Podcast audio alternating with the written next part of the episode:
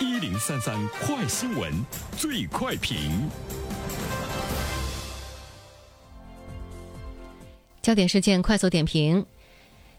记者近期发现，一些美容带广告以低息甚至是无息吸引一些青年，诱导他们超前消费、超高消费，涉嫌虚假宣传、欺骗和误导消费者，造成不良影响。为此，广电总局决定，自即日起，各广播电视和网络视听机构、平台一律停止播出美容带及类似的广告。日前，国家广播电视总局办公厅叫停美容带及类似广告的播出。对此，我们来听听本台评论员袁生的观点。你好，单平，这个美容贷呢，终于呢是叫停了哈。我觉得叫停的原因，就说明呢，它在某种程度上来说呢是不合法的。这也说明呢，在我们现实的生活中，美容院的大部分的这个美容贷呢，它是违法的。呃，其实贷款呢，它是一个比较正常的获取金额的一种方式哈。呃，通过银行来进行贷款，签订呢一定的合同，有约定的利息，那么到时候呢我去还款，这个程序是没有问题的。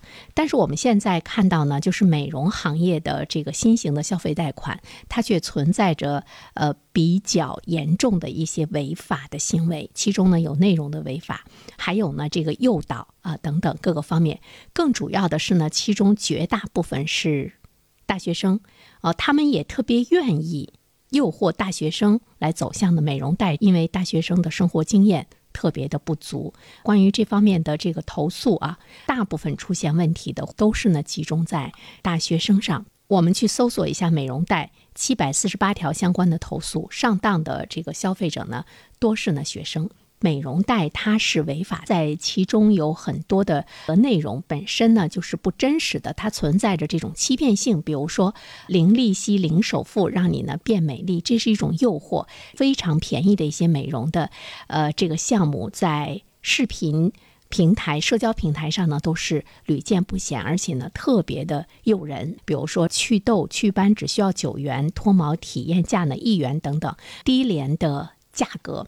成为吸引囊中羞涩、没有任何社会经验，而且特别想变得美丽的呃这些年轻人和大学生们，但是背后呢是这个陷阱重重，可以说它已经构成了欺骗的这样的一个链条。国家呢广播电视总局办公厅叫停美容带，还有类似的这样的一个广告的播出。说如果我发现了我上当受骗之后，那我利用消费者权益保护法，利用一些法律来维护我，来寻回我的这个损。是，但是现实的生活中呢，对于消费者来说，就是你维权的成本呢是非常高的，因为你通过美容贷接受的是一些不正规的医美的内容，到最后呢，很可能是财貌两空，因为你贷款嘛，那都是呢通过这个银行啊等等各个方面，我们都知道呢，商业银行都跟央行的征信机构啊进行了紧密的链接，那么一旦你在这方面还不起这个贷款的话，那么你就会。被列入到呢